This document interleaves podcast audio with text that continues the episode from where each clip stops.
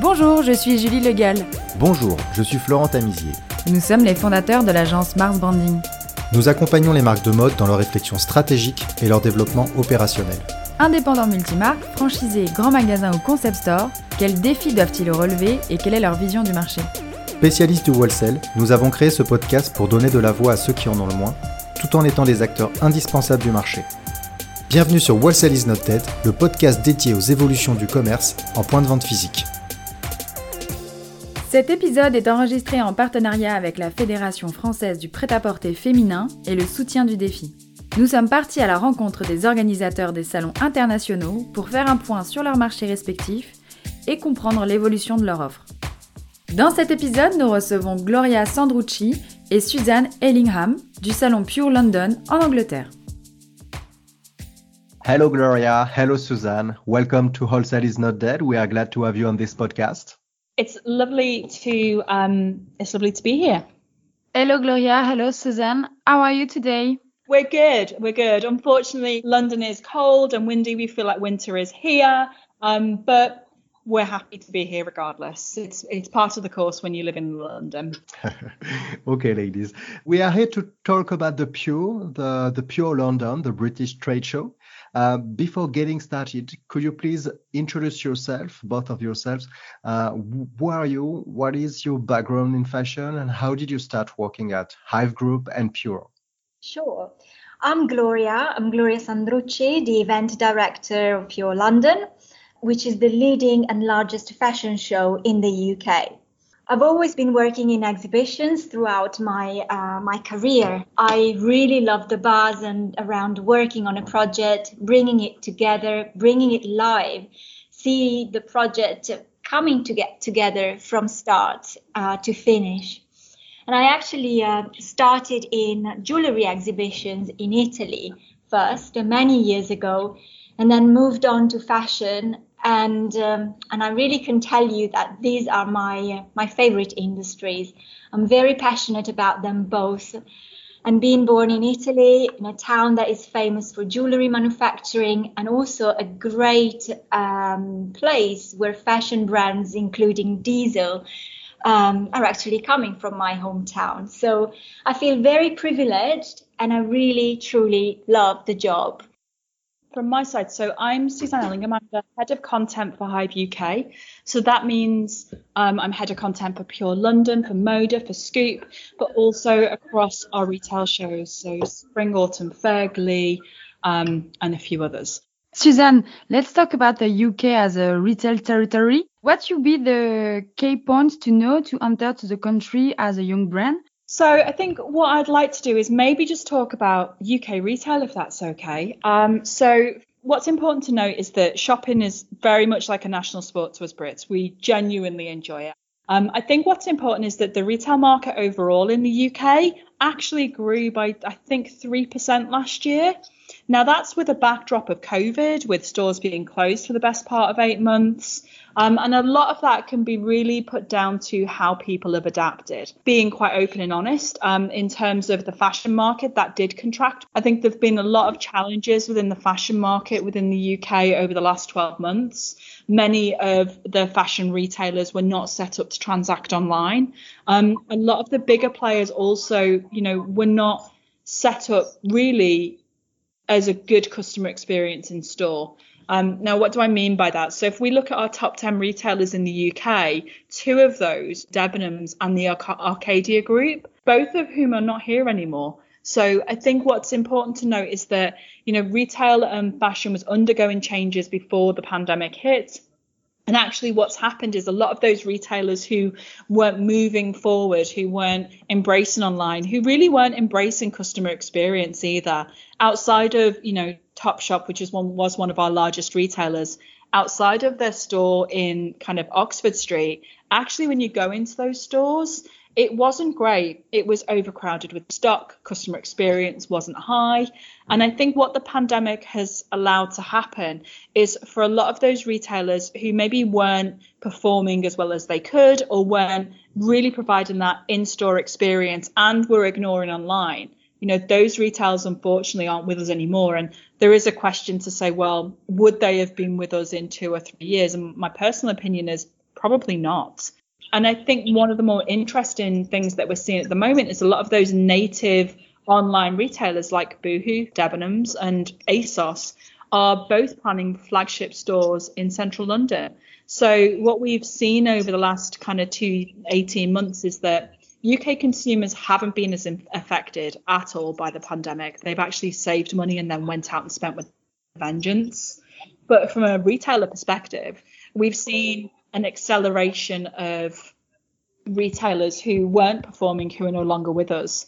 And we're seeing a real drive in terms of those online retailers moving into the physical high street. And, and that's exciting because they're putting experience first. So, what about the Pure London? Can you introduce us to the trade show? What is the visitor and the exhibitor experience? Sure. Pure London is the um, is the gateway to the UK. It takes place twice a year in an inspiring venue in central London, which is Kensington Olympia. And personally, I like to refer to Pure London as a celebration of fashion, showcasing over 900 UK and international collections. We host seminars with influential speakers and deliver key trend information.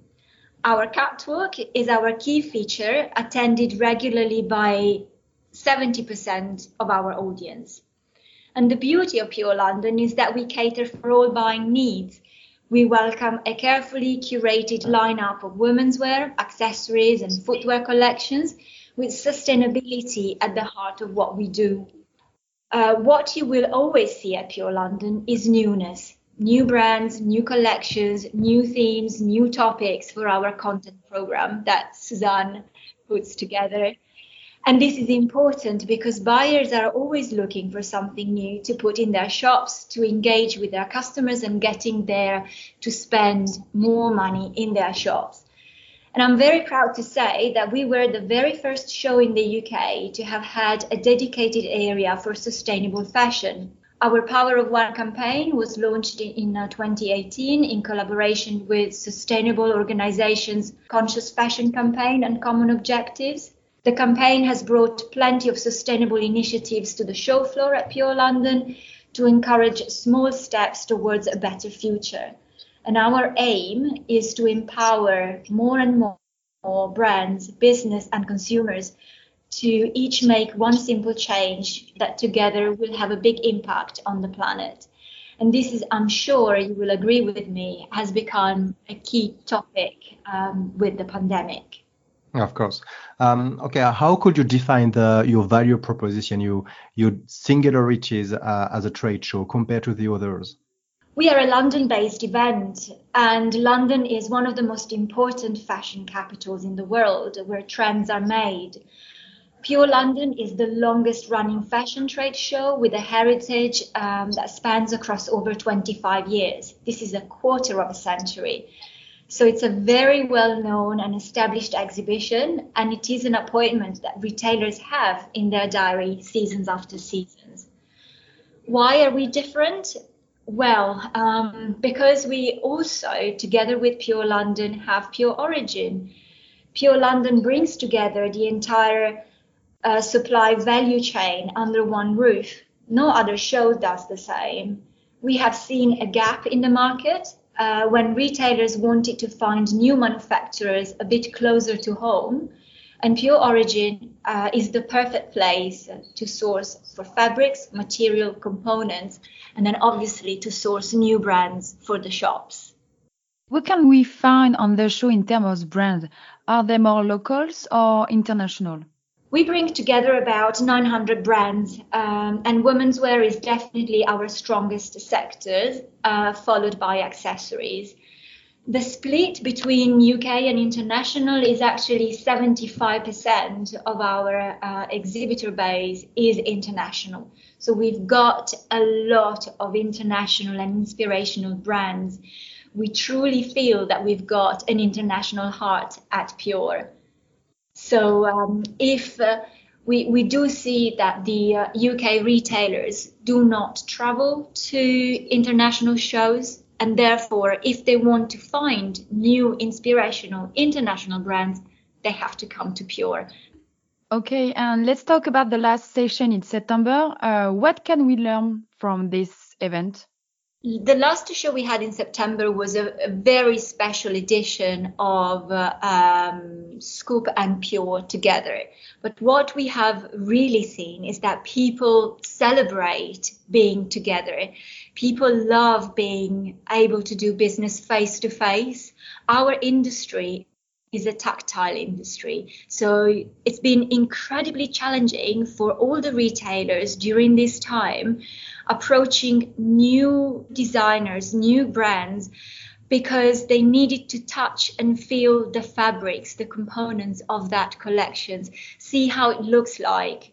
And uh, and the September show was just a celebration of that getting together, showing that our business needs to be done in person. Yeah, and just to echo that, because we had a few very large shows in September that took place in other sectors, and what we saw is that retailers really like everybody else they they're people driven. They do business with people.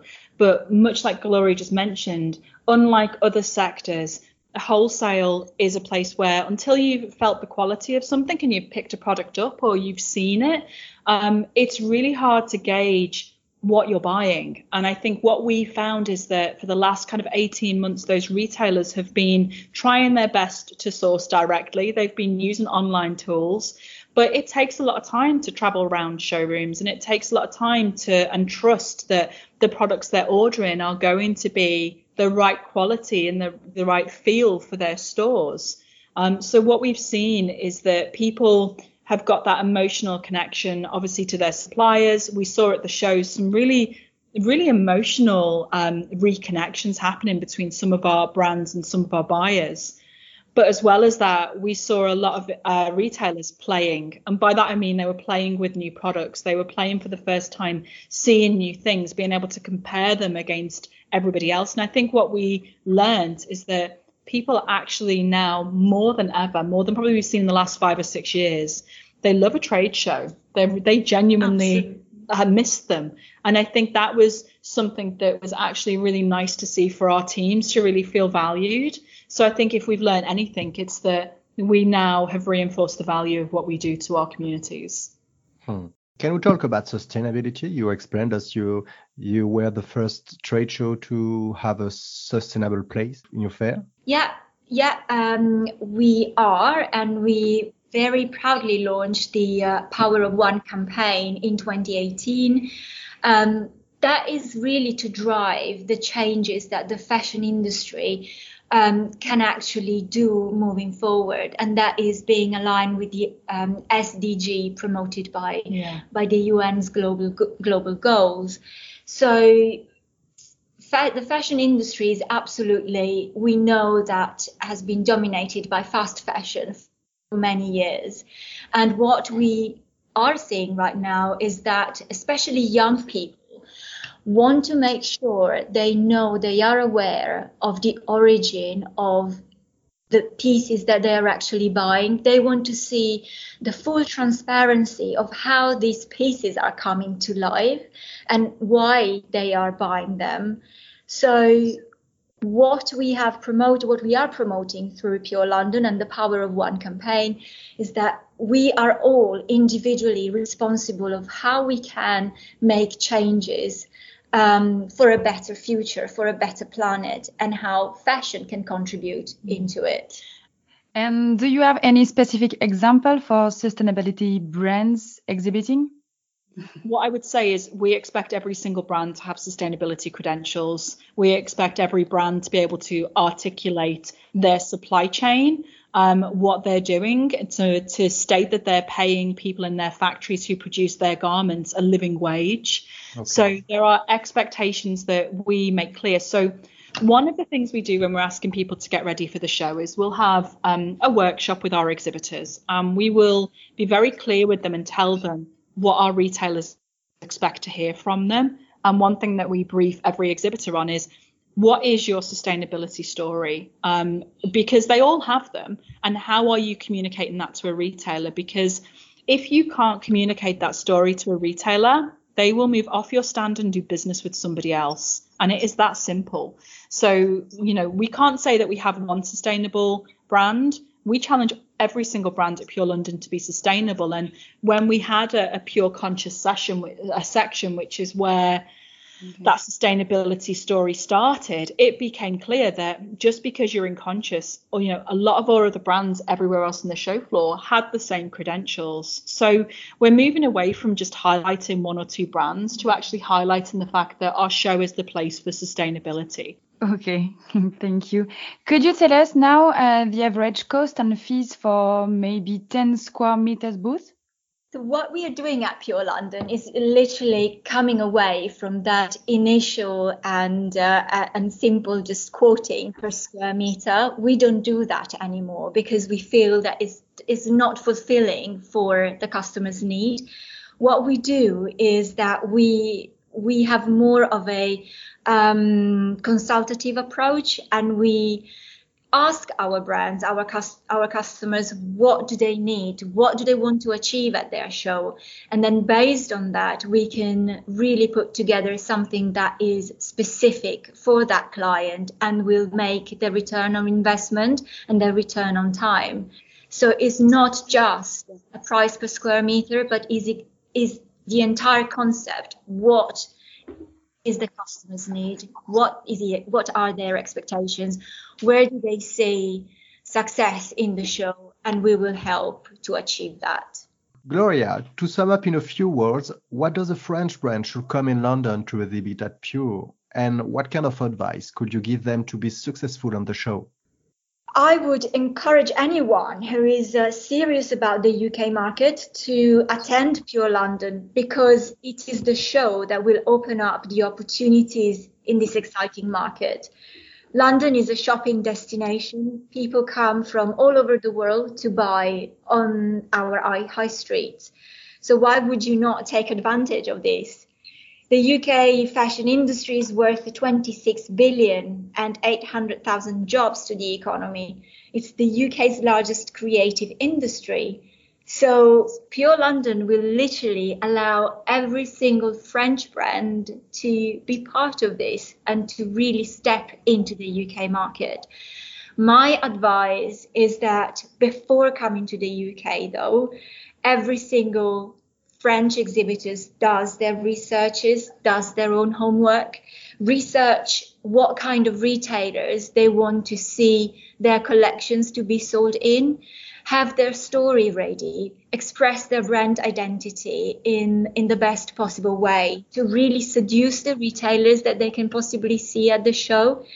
And as you can imagine, with over 900 brands at the show, at the show, why a retailer should choose specifically a French brand. And it is only if this French brand has got a powerful um, story and a strong identity that uh, it will make a strong impact. And Gloria, maybe the last question. Do you have any vision of what could be the Pure London in maybe five years? So we have seen that trade shows are relevant um, and trade shows are about connecting people.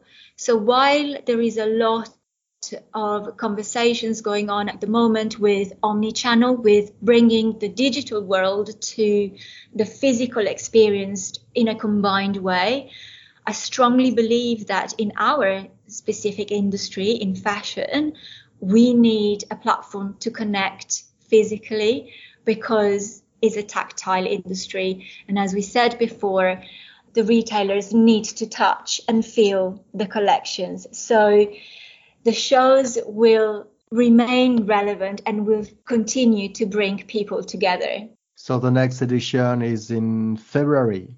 The next edition of Pure London is actually in July from the 17th to the 19th at In Olympia. July. Yes. Yes. Okay, so everybody has time to prepare the summer collection. And um, a, meanwhile, we can find all the information on the Pure London uh, website. PureLondon.com. Suzanne, Gloria, thank you very much for your time. It's been a pleasure talking to you. Thank you. Thank you for thank having you, us. Thank you for having us. Thank you. Toutes les informations concernant la Fédération française du prêt-à-porter féminin sont disponibles sur prêt-à-porter.com. Concernant les opérations à l'international, rendez-vous sur modeinfrance.com. Merci d'avoir écouté cet épisode. Le podcast Wholesale is not dead est produit par l'agence Mars Branding. Si vous aimez la mode, le wholesale et les podcasts, connectez-vous sur Apple Podcast, abonnez-vous gratuitement au podcast et laissez-nous un commentaire.